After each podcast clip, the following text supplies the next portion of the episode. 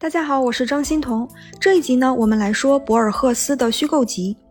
博尔赫斯是阿根廷的作家、诗人、小说家、散文家和翻译，他是西班牙语文学的一位重要人物。博尔赫斯的作品充满了幻梦、迷宫、神话和诗意，他像是一个想象力爆棚的大孩子，用细腻有韵味的文字打造出一个又一个超现实的故事。读者呢，好像也变身成为孩童。成为超人，进入奇幻时空，来一场不可能的冒险。他和卡尔维诺呢，都是我很喜欢的作家，他们的想象力都是非常惊人的，叙事手法也很丰富。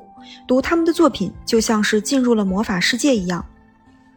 博尔赫斯最著名的作品是短篇小说集，叫《虚构集》，原文是西班牙语写成的。我读过他的英文译本，里面包含了两部分。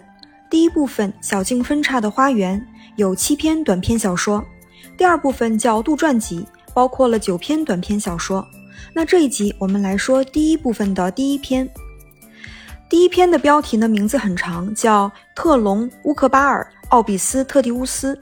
标题里呢是三个名字：第一个特隆，第二个乌克巴尔，第三个奥比斯特蒂乌斯。文章主人公我是一个小说家。我和我的同行比奥伊在探讨写作技法的问题。走廊尽头有一面镜子。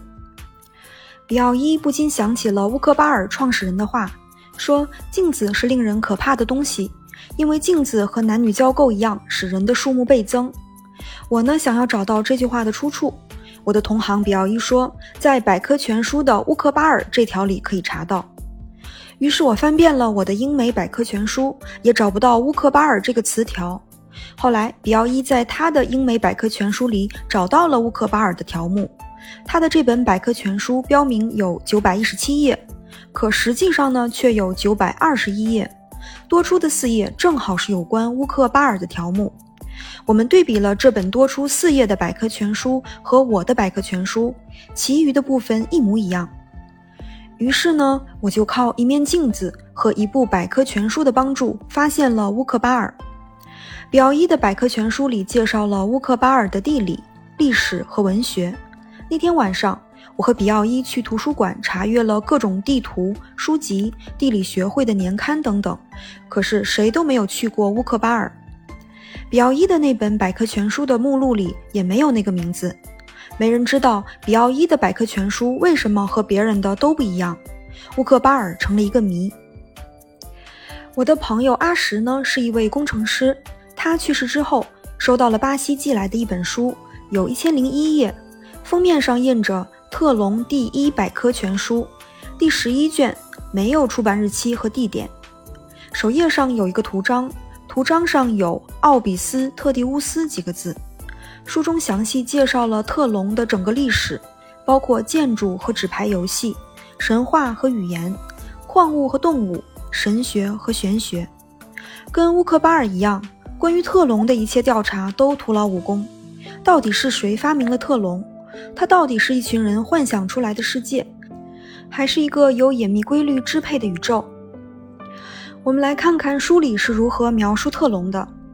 这个星球上的人是天生的理想主义者，在特隆人看来，世界并不是物体在空间的汇集，而是一系列杂七杂八的互不相关的行为。它是连续的、暂时的。不占空间的特隆的语言反映了他们的哲学观。他们的语言没有名词，而强调动词和形容词。比如说，没有“月亮”这个词，而有“月升”或者“沿岸之上的空明”或者“空灵柔和的橘黄”。特隆的古典文化只有一个学科，那就是心理学。特隆人认为宇宙是一系列思维过程，不在空间展开。而在时间中延续。特隆没有科学，因为他们秉持彻底的唯心论。特隆星球上有的学派认为时间并不存在，因为过去只是现在的回忆，未来只是现在的希望，而现在并不能确定。还有的学派认为全部时间均已过去，我们的生命仅仅是一个无可挽回的衰退过程的回忆或反应。就是说。我们站在时间之外，是宇宙的观察者，而我们所观看到的一切并不真实存在，它们只是思维的联想功能。还有的学派认为，我们在这里睡觉时，在另一个地方却是清醒的，因此每个人都是两个。这个有点类似于小我和高我或者平行宇宙的感觉。在特隆星球，唯物思想被视为异教，特隆人觉得异教创始人亵渎了神明。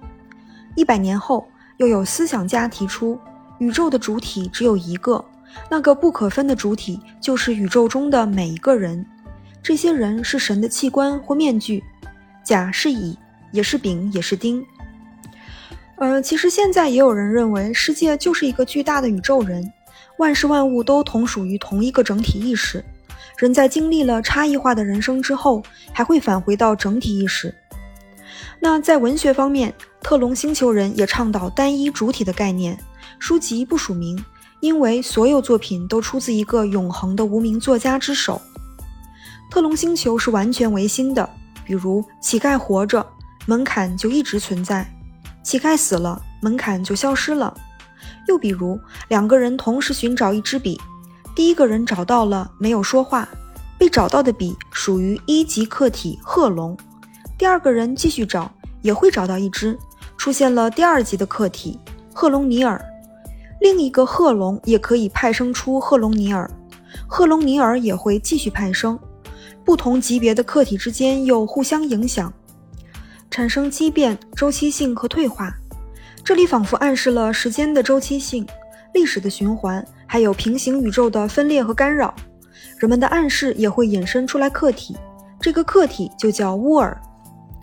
大家可能已经发现了啊，故事说了乌克巴尔和特隆，那标题里的奥比斯特迪乌斯是什么呢？故事结束后，主人公我还写了一篇后记。就是说，我们刚才读到的那个故事是主人公发表的一篇文章，这里的故事人物呢，成为了故事本身的作者，很有意思啊。那主人公我在后记里解释了特隆星球的由来，原来呢有一个企图建立新国家的秘密会社，后来新国家的愿望演变成了新星球，他们虚构了一个叫特隆的世界。一九一四年，这个秘密会社向三百名会员寄出了《特隆百科全书》的最后一卷。其实整本书是秘密出版的，有四十卷，而还有一套介绍特隆星球的书是用特隆语言写的，书名就叫《奥比斯特迪乌斯》。撰稿人之一就是主人公我的朋友阿什。后来，在一九四二年之后，那个叫特隆的虚幻世界侵入了现实世界。现实世界的器物上开始出现特隆的文字和物体，再后来，有人甚至在图书馆里也发现了四十卷的特隆第一百科全书。特隆文化开始渗入到现实世界当中，特隆的原始语言进入了学校，学校的教材也重新修订。不出意外呢，再过一百年，世界上还会出现特隆第二百科全书，很多语言也会消失。虚幻世界对现实世界逐步渗透侵入，最终取代原有的世界。这个世界将成为特隆。这个故事非常迷人的向我们展示了世界的另一种可能性。我们习惯了科学、逻辑、理性思维，世界在我们眼中是物体在空间排开，是过去、现在和未来的线性排列。特隆呢，是地球的反体，镜像世界。主观可以干扰和塑造客观，最后甚至取代客观。我在玄学小事专辑里呢，有提到过这样的一个观念，就是整个世界都是显圣物，是某种抽象范式的具体显化。